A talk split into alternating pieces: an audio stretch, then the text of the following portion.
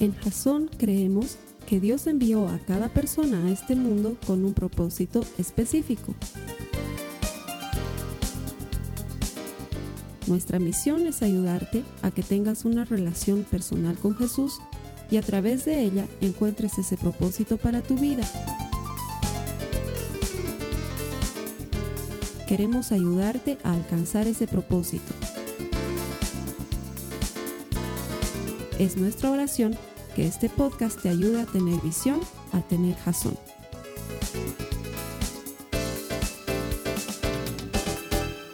Bienvenido a Jason, gracias por conectarte con nosotros. Este servicio que ponemos a disposición tuya todas las semanas del año, lo hacemos convencidos de que todo el que encuentra a Dios encuentra vida.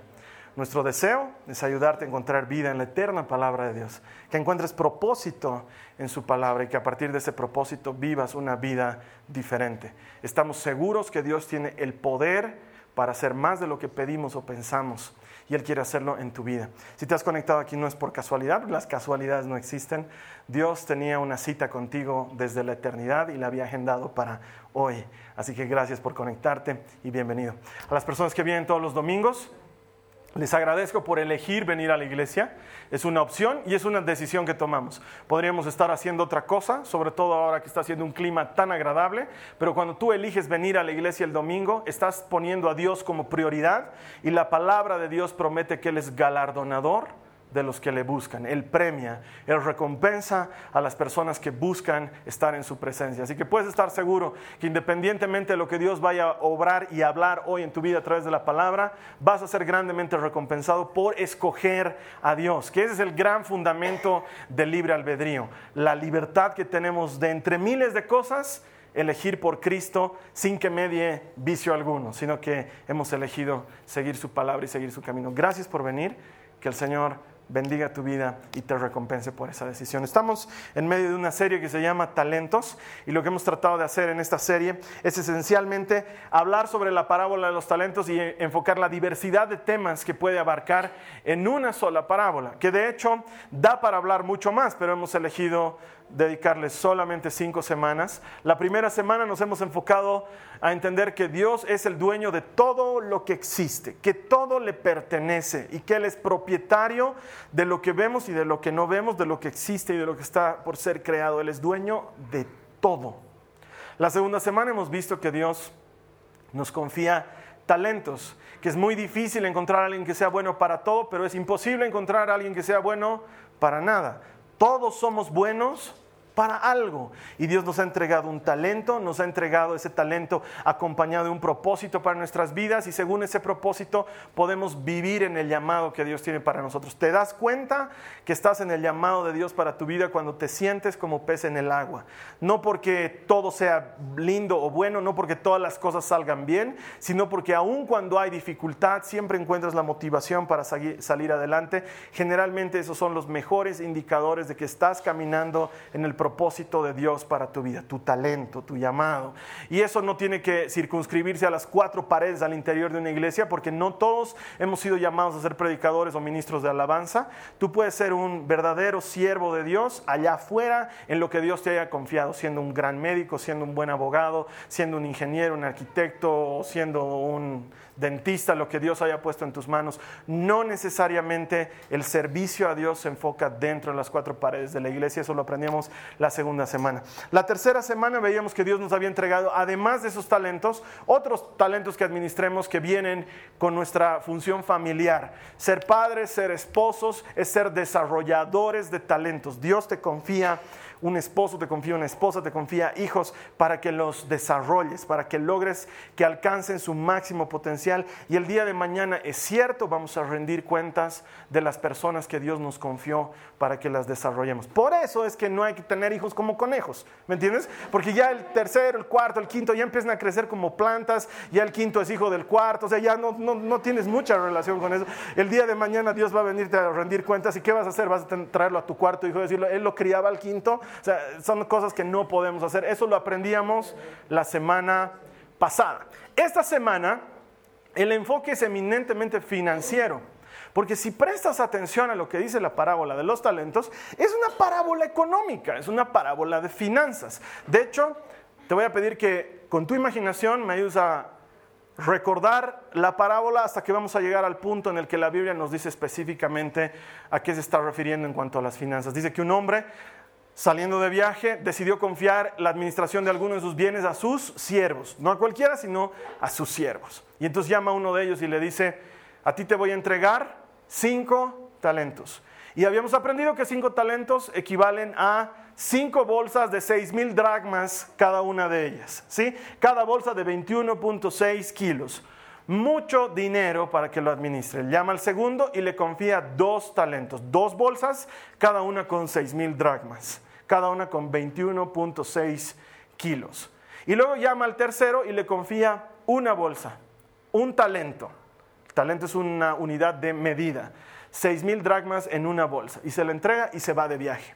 Y cuando regresa de viaje, estos servidores se le presentan y el primero le dice, Señor, tú me diste cinco talentos y yo los puse a trabajar y me esmeré con ellos y conseguí cinco talentos más.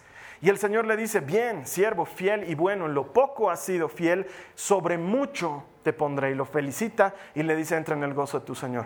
Pasa el segundo y le dice, Señor, tú me diste dos talentos y yo produje con ellos dos talentos más. Te traje cuatro talentos. Y el Señor le dice, hiciste bien, siervo fiel y bueno, en lo poco has sido fiel, en lo mucho te pondré, ven y entra en el gozo de tu Señor. Y aparece el tercero que le dice, Señor, yo tuve miedo, sé que eres un hombre muy duro y que cosechas donde no sembraste y recoges donde no esparciste.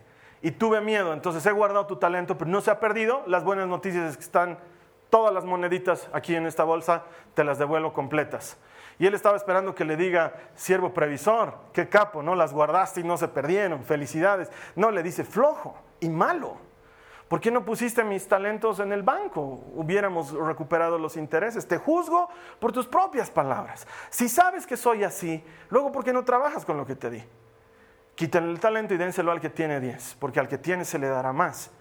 Pero al que no tiene, hasta lo que tiene se le quitará. Ya está echenlo fuera, allá afuera donde hay llanto y desesperación.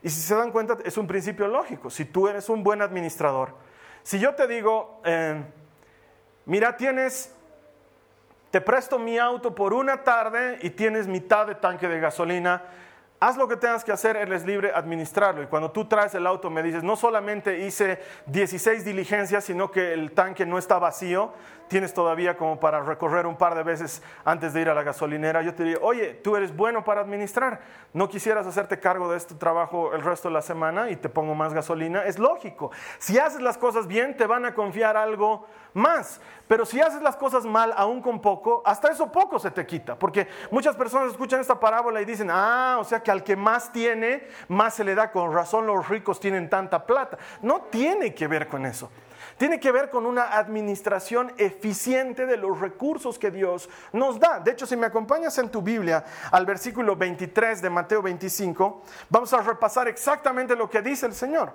Mateo 25, verso 23 dice, el jefe le dijo, muy bien, eres un empleado bueno y fiel. Ya que fuiste fiel en lo poco, te pondré a cargo de mucho más.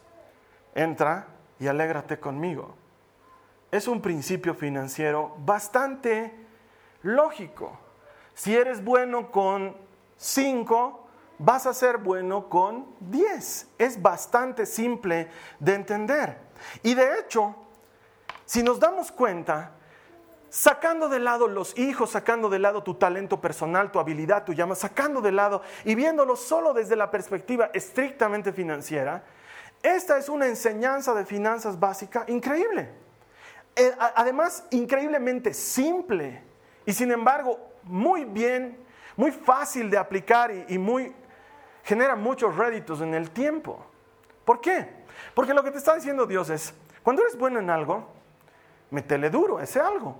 Porque si eres bueno vas a ser excelente en el tiempo. Pero si eres malo en algo y sigues metiéndole duro algo en lo que eres malo, apenas vas a llegar a ser aceptable en el tiempo. No tiene lógica. Es la manera en la que operamos los seres humanos. Nos esforzamos mucho en lo que somos malos en lugar de esforzarnos mucho en lo que somos buenos para llegar a ser mejores en ello. De hecho, esta parábola es tan específica en el tema de las finanzas que hoy nos va a servir para explicarte el negocio más extraño que he podido ver en todos los días de mi vida. Pero es con el objetivo de que seamos responsables con el manejo de nuestro dinero. En Jasón no hablamos mucho de dinero.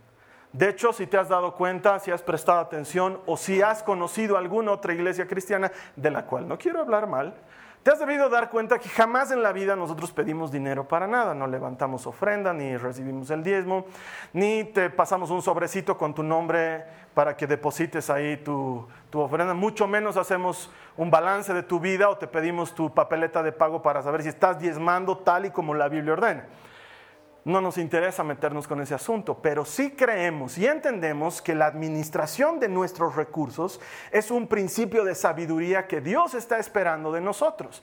Porque hay gente a la que 10 pesos le pueden durar un mes y hay gente que con 10 pesos no le alcanza para nada, le duran 15 minutos y está penando por las calles. Y Dios quiere que seamos sabios en la administración de nuestras finanzas. A partir de la parábola de los talentos, hoy vamos a ver el negocio más extraño que he conocido en todos los días de mi vida. De hecho, el mensaje se llama así, negocio 90-10. Porque es el único negocio en el planeta en el que el dueño te dice, tú quédate con el 90% y a mí dame 10. Es la cosa más rara del mundo un par de veces que he hecho sociedad con, algunas personas, uno siempre trata de quedar, como decimos, tas con tas, ¿no ves? 50, 50, 50, 50, win, win, a mitades, porque eso es ser justo y equitativo. Si tú estás invirtiendo más, dices, oye, yo estoy invirtiendo un poco más, que sea un 60-40, es lo correcto. O si tú has trabajado más que la otra persona, dices, no sé, tal vez nos deberíamos ir por un 70-30. Y hasta ahí uno llega. 80-20 es una locura. Pero que alguien venga y te diga, haremos negocios y tú te llevas el 90% y a mí dame 10. Es como para que le digas, ¿what? ¿Y cuál es la letra menuda detrás de esto? ¿Cuál es el trick? ¿Dónde está el engaño en esto? Porque que encima de todo yo gane 90 y tú solo 10 y tú eres el dueño de todo, algo no está funcionando. Y sin embargo, la administración de las finanzas de Dios parte de ese principio. Lo primero que necesito que entendamos y que recordemos, porque ya lo hemos visto, es que Dios es el dueño de todo. Él es el dueño de todo lo que existe. Y en cuanto a finanzas, la gente dice, uy, la plata es del diablo. Te cuento que no. Dios es dueño de todo. Lo que haces con la plata puede ser que esté mal, pero Dios es el dueño de todo lo que existe. De hecho, si me dejas que la Biblia te lo asegure, vamos por favor al libro del profeta Ageo, en el capítulo 2, en el verso 8. Ageo 2, 8. ¿Dónde es Ageo? Eh, está entre Sofonías y Zacarías.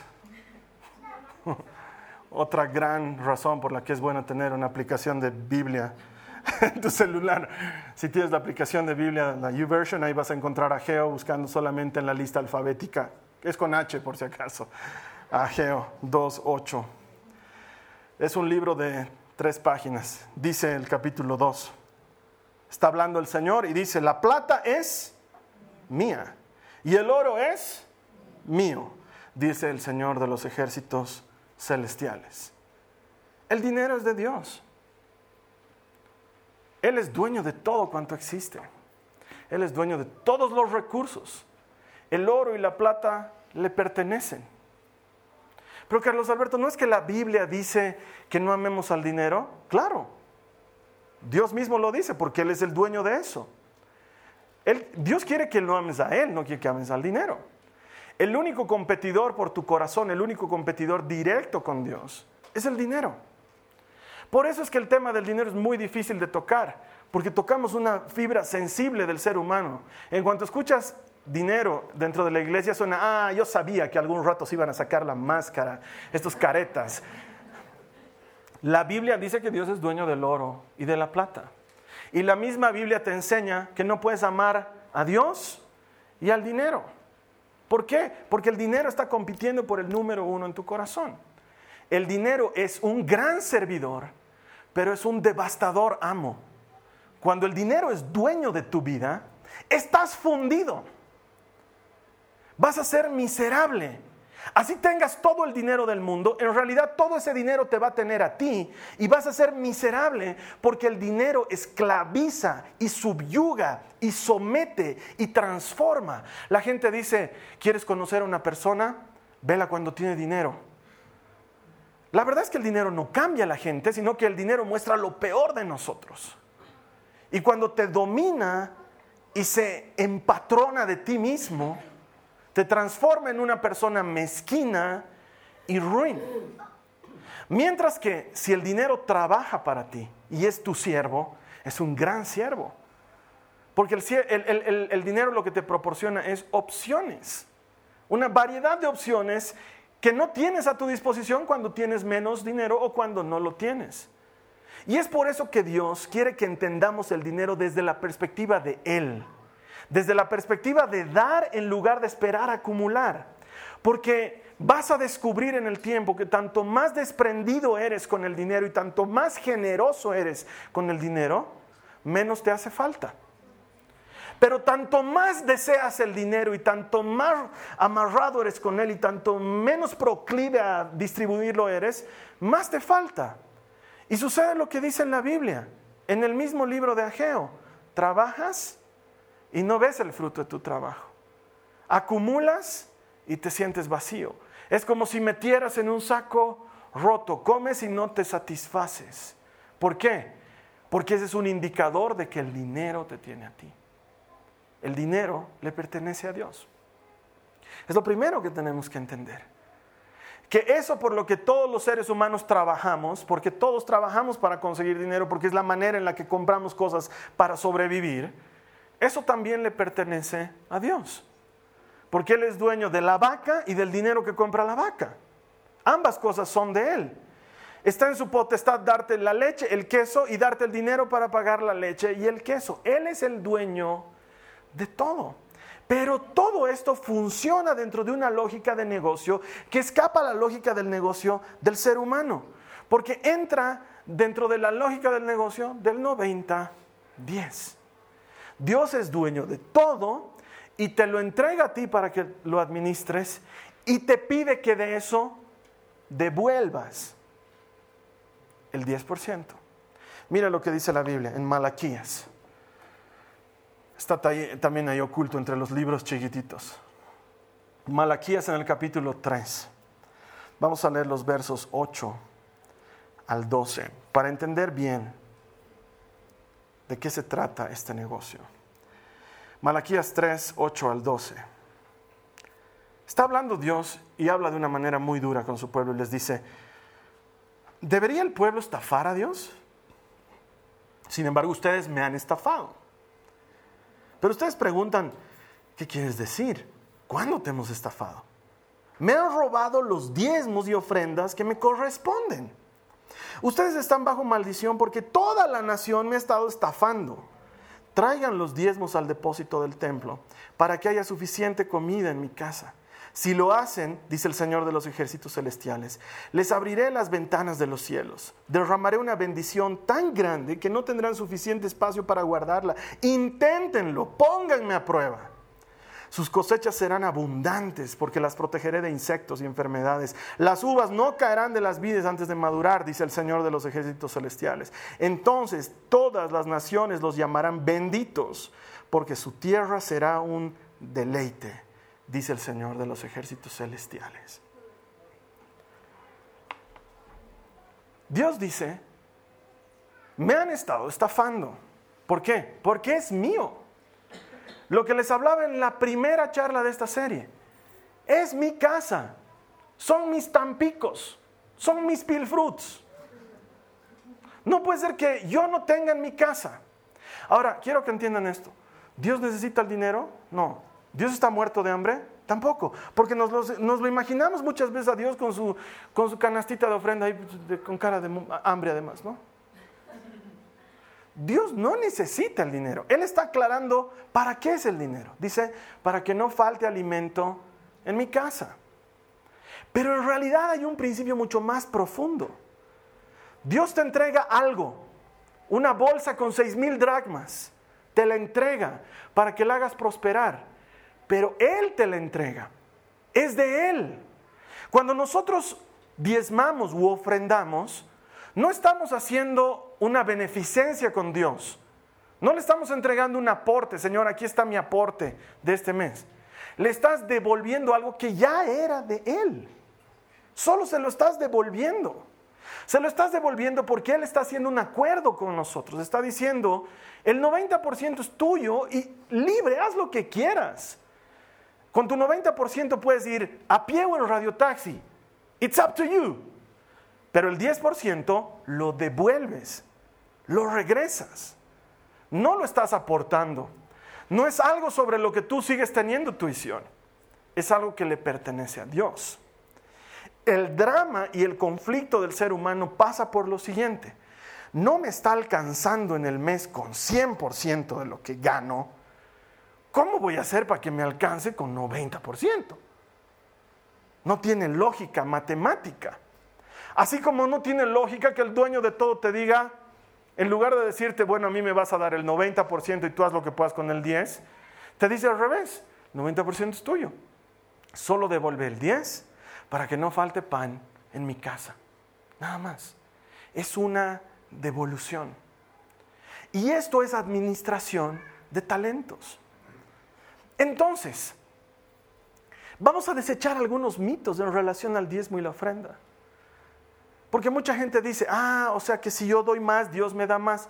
No, porque la unción y la bendición de Dios no están en venta. Porque el dinero es suyo, entonces no lo necesita. Cualquier doctrina en la que te ofrezcan algo de Dios a cambio de dinero está mal, es incorrecta y no debe obedecerse. Porque Dios no está vendiendo nada en su reino. Porque entonces ahí estaríamos en un serio problema. Porque dolor de cabeza podría significar una ofrenda baja, pero cáncer estás fundido porque vas a ofrendar 90 dólares por tres meses los próximos cinco años. Y estás en líos. Dios no está vendiendo lo suyo. El tema del diezmo y la ofrenda está apartado de las otras cosas. Es un tema de obediencia con Dios. Por eso es que, aunque es mi obligación enseñártelo, lo que no es mi obligación es saber si lo haces o no lo haces. Por eso no va a haber un cuadernito, ni vamos a estar vigilando, ni tenemos una microcámara en la caja de diezmos y ofrendas, como en algunos cajeros automáticos para saber quién da cuándo, cuánto, cómo y dónde, y con qué cara, además, porque Dios ama al que da con alegría, aleluya. Porque es verdad, hay un problema. Los cristianos nos hemos hecho ver mal por el dinero. El resto de la gente que no conoce a Dios no entiende cómo un Dios que dice ser dueño de todo pide plata. Si es dueño de todo, ¿para qué quiere plata? Y si se dan cuenta, ese reclamo tiene lógica. ¿Por qué? Porque no has entendido todo el concepto. ¿Por qué? Porque no conoces a Dios. No es tu obligación tampoco conocerle.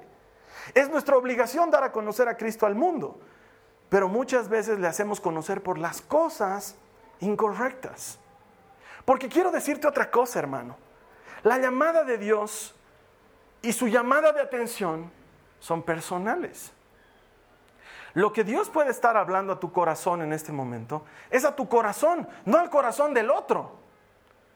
Porque uno dice, ay, ojalá, ojalá esté escuchando el fulano de tal. Ese pues debería diezmar. ¿Qué te importa? Si te das cuenta en la parábola de los talentos, ninguno de los siervos se metió el uno con el otro. Porque el de dos talentos que produjo luego dos y tenía cuatro, no salió y dijo, Señor, me parece un poquito injusto, si me permites. Porque si hablamos porcentualmente, tanto el de cinco talentos como yo hemos producido al 100%. Entonces, de lo que le estás quitando este flojo, deberías darnos 50-50. ¿Sí? Entonces, dale tres mil dracmas a mi compañero que ha producido 10 y 3 mil a mí. Yo también he producido, porcentualmente hemos hecho el mismo trabajo. Si te das cuenta, no hay relación entre los siervos. Ninguno se está fijando en el otro, ni se está metiendo con el otro. Somos los humanos los que estamos con esas macanas. Y ese es el error en el que incurrimos como cristianos. Y le generamos un mal nombre a Cristo, cuando Él no está interesado en estos temas de dinero. No será porque nosotros estamos invirtiendo los papeles y estamos dándole demasiada importancia al dinero antes que a Dios en nuestras vidas? Porque el mismo Dios de la Biblia es el que opera en la vida de Salomón y de David y ellos dicen, nunca he visto un justo que mendigue pan. Cuando Salomón escribe los proverbios, le dice al Señor, Señor, no me hagas rico, no vaya a ser que teniendo dinero me olvide de ti. Y no me hagas pobre, no vaya a ser que robe y así insulte tu nombre. El dinero tiene ese problema con el ser humano. Y Dios lo sabe. Y por eso su principio es un principio de retribución. Para que aprendas a ser generoso en lo poco. Eso te va a llevar a ser generoso en lo mucho. El ser generoso en lo poco. El ser obediente en lo simple, en lo sencillo. Yo me acuerdo que cuando escuché este principio la primera vez he debido tener pues unos 14 o 15 años. Y en esa época no recibía un mango. O sea, lo que me daban era para mi pasaje. Mi papá me daba dos bolivianos, otro día me daba tres bolivianos, otro día me daba cinco bolivianos y ese día era jailón y podía invitar a otros. Pero otros días no me daba tampoco, yo tenía que administrar mi dinero. Pero cuando escuché este principio, empecé a apartar centavos. Y entonces como me daba vergüenza cada semana entregar 80 centavos, digamos, los juntaba todo el mes. Y a fin de mes iba con todas mis chauchas a mi grupo de oración y ponía 380. Y estaba feliz por dos razones. La primera decía, he administrado 38 pesos en el mes. Eso para un chango de 15 años, en esa época, wow, era harta plata. Y lo segundo, Señor, estoy siendo fiel. Era feliz de entregarle 3.80.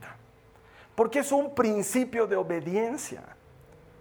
Es un principio de entender que no es la cantidad. No es que ahora que he ganado 10 mil dólares, ahora sí te voy a dar lo que te corresponde, Señor. Es un principio de obediencia sobre el cual yo no tengo tuición. No me toca observarlo. No me toca mirarte. No me toca hurgar tu bolsillo. Es más, Dios, aléjame por favor de algún día fijarme en el ingreso de mi hermano. No me toca, no me interesa. ¿Por qué? Porque el pacto de Dios en el negocio 90-10 es contigo a solas. Conmigo a solas. Y cada uno de nosotros elige si va a obedecer o no a Dios. Pero este asunto no tiene que ver con salvación. Porque la salvación no es por obras, es por fe. No tiene que ver con que si estás con tus diezmos al día para entrar en el reino de los cielos, no pasa por ese nivel. Y hay gente que lo entiende de esa manera. Y eso nos aparta de nuestra relación con Dios. Y hay muchos hermanos que han sido alejados de la iglesia solo por un tema de plata, solo por un tema de dinero. Y muchos de nosotros tenemos nuestro corazón amargado en contra de alguien al interior de la iglesia por un tema de dinero. Y Dios trató en la parábola de los talentos a cada siervo de forma individual. No me imagino que el de los diez talentos cuando, dijeron, cuando el Señor dijo, denle el talento que sobra al que, al que produjo diez, no me imagino que haya dicho, sí. Y lo haya mirado al otro irse allí donde hay llanto y desesperación.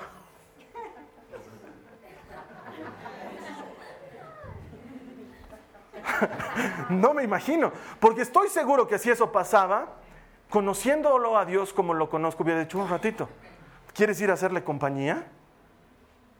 No te alegres, no te alegres de tu enemigo, dice el Señor, de tu enemigo.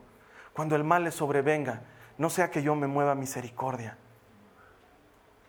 Porque muchos de nosotros tenemos esa mentalidad y está mal, hermanos. ¿Y saben por qué es? Porque el dinero no está en el lugar correcto en nuestro corazón. ¿Quieres poner el dinero en el lugar correcto en tu corazón? Sea obediente con Dios en, en los temas de dinero y vas a ver cómo el dinero deja de estar en el número uno y pasa a estar en el lugar que le corresponde.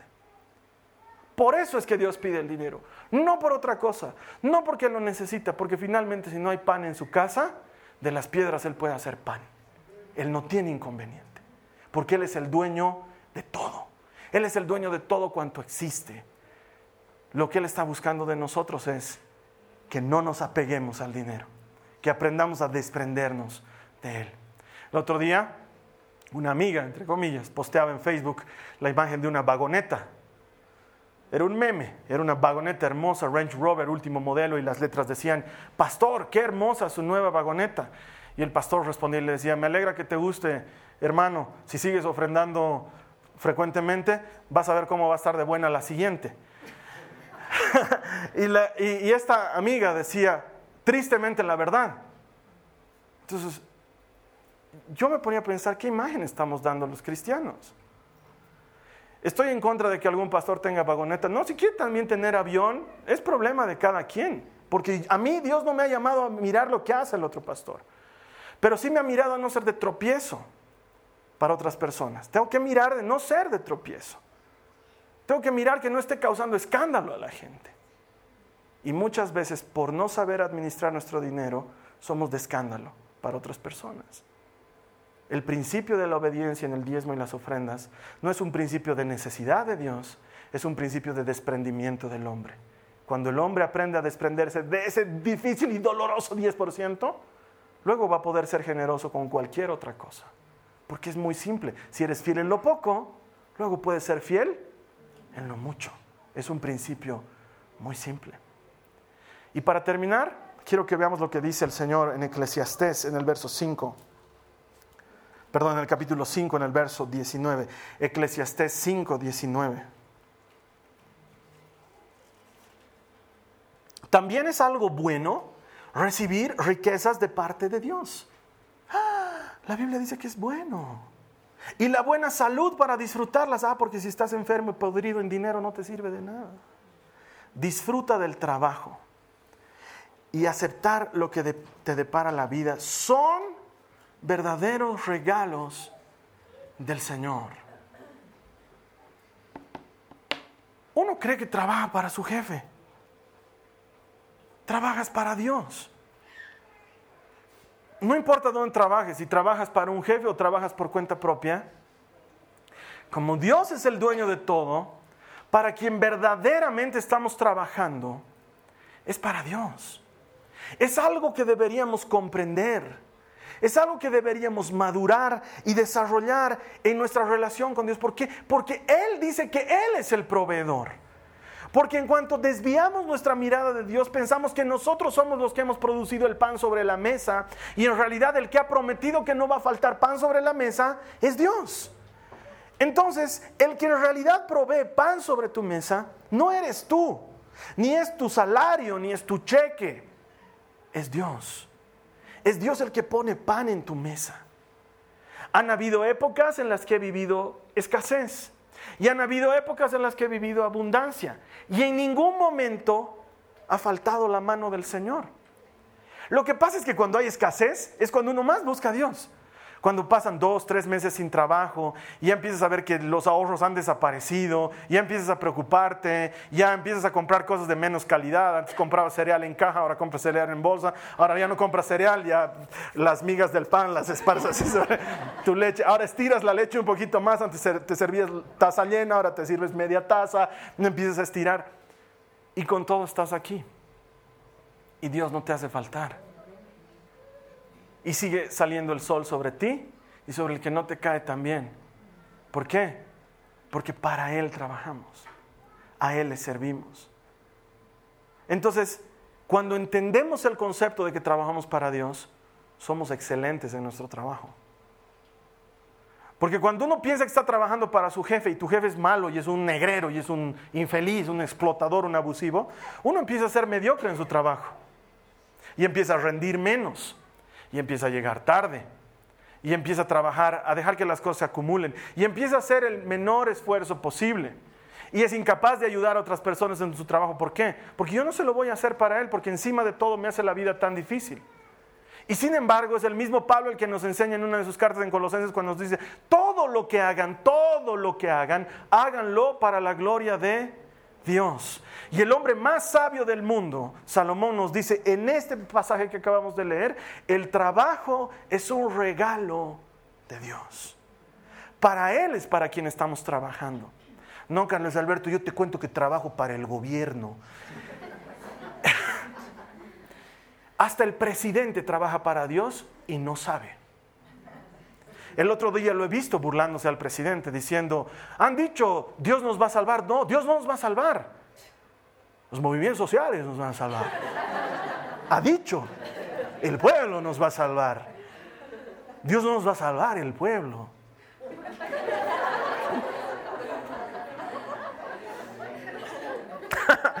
Más bien yo edito el video. Tengo que corregir. Porque Dios es el que salva al pueblo. Porque el pueblo perece por ignorante. La salvación viene del Señor. Dios llama a Nabucodonosor. ¿Se acuerdan cuando hemos estudiado a Nabucodonosor que todos decíamos, ¿se acuerdan? Porque era un, er, era un emperador cruel y despiadado y malo y corrupto, insensible. Y Dios decía, Nabucodonosor, mi siervo. ¿Por qué?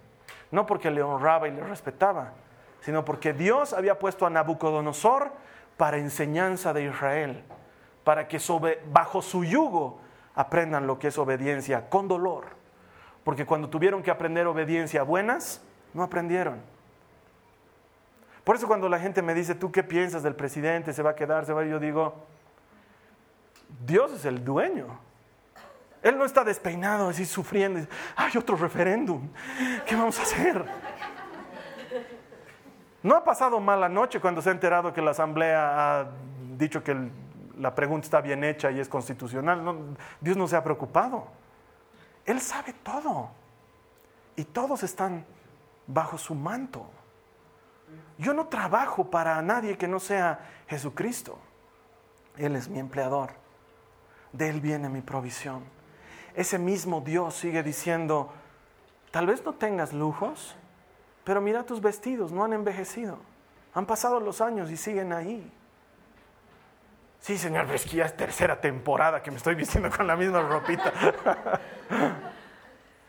y Dios lo sabe. Dios lo sabe. Pero Él mira nuestro corazón.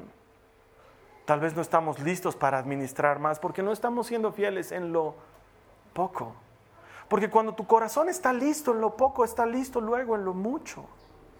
Pero a veces Dios va a impedir que llegue en lo mucho, porque con lo mucho te puedes disparar, porque con lo poco ya te has disparado.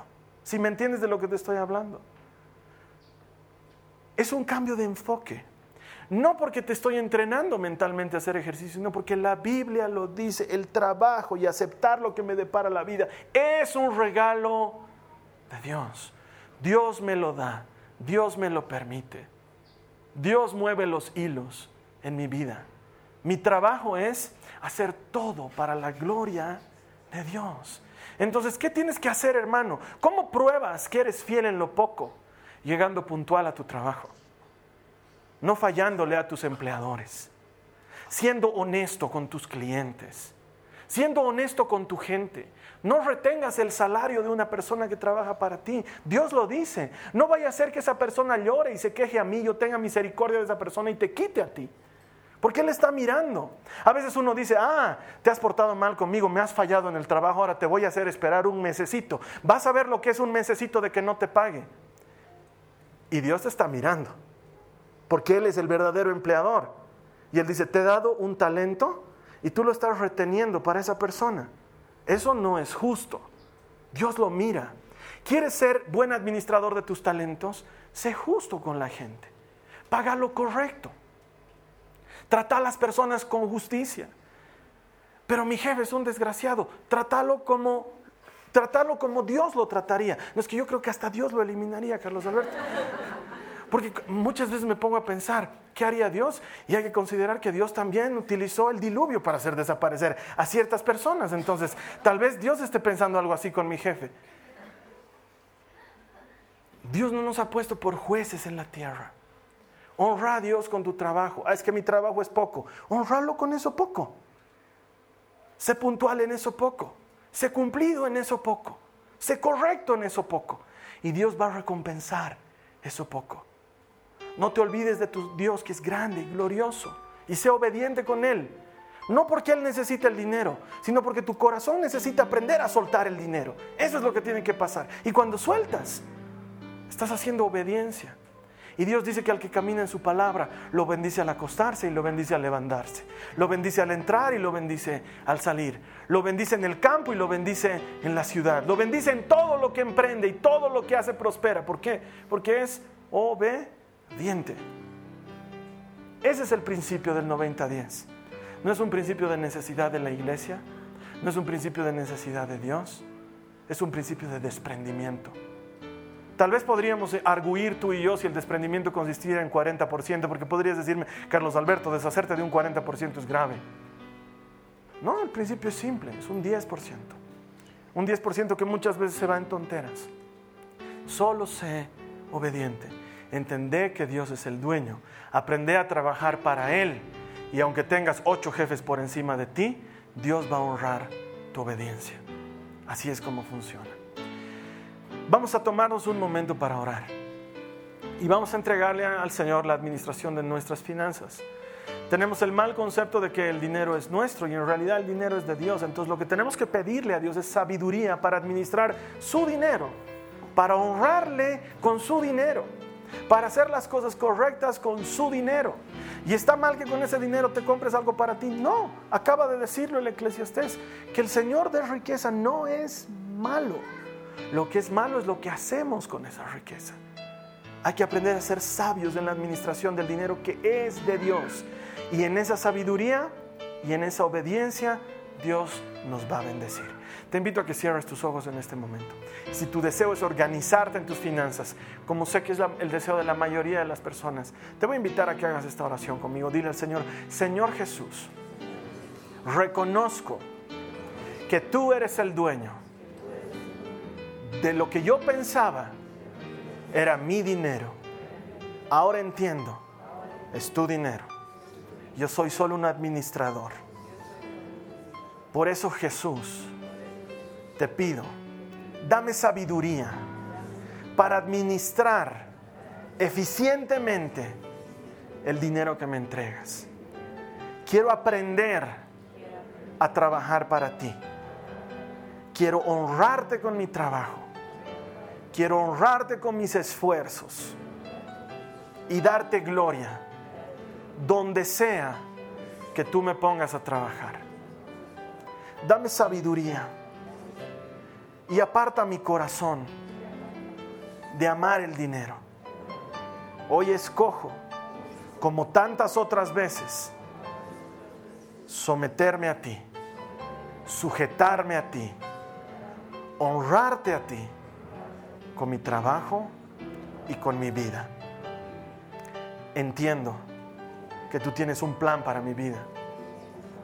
Dame sabiduría para moverme en ese plan y para administrar todos los recursos, todos los que me has entregado, dinero, familia, talentos personales, todo lo que me has dado de tal manera que mi vida te agrade y que escuche de ti, de tus propios labios, eres un siervo fiel y bueno y has sabido ser fiel en lo poco. Ahora te daré mucho más. Señor, no porque mi corazón anhela más, sino porque anhelo obedecerte. Anhelo saber que estoy haciendo las cosas como tú quieres que se hagan. En el nombre de Jesús. Amén. Si tú has hecho esta oración, el Señor es fiel y responde a nuestras oraciones. Te garantizo que si la has hecho de corazón, Él ha creído todo lo que tú le has dicho y Él ha tomado nuevamente el control absoluto de todas aquellas cosas que en su amor te entrega para que administres. Hazle caso al Señor Jesús y administra sus talentos con sabiduría y vas a escuchar de Él esa promesa que todos esperamos. Siervo fiel y bueno, en lo poco fuiste fiel, ahora en lo mucho te pondré. La siguiente semana estamos cerrando esta serie, vamos a hablar de algo más que involucra la parábola de los talentos. Estoy seguro que la palabra del Señor va a seguir ministrando y bendiciendo tu vida. En tanto tú y yo nos volvamos a encontrar, que esta semana sea una semana de bendición y no te olvides nunca que todo el que encuentra a Dios encuentra vida. Nos vemos la siguiente semana. Esta ha sido una producción de Jason Cristianos con Propósito. Para mayor información sobre nuestra iglesia o sobre el propósito de Dios para tu vida, visita nuestro sitio web www.jason.info. Allí encontrarás muchos recursos para animarte en tu relación con Dios. enseñanzas, nuestro blog, prédicas y mucho más. Te lo deletreamos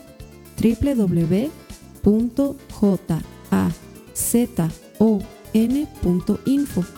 También puedes visitarnos en nuestro sitio en Facebook www.facebook.com barra Que Dios te bendiga abundantemente. Muchas gracias.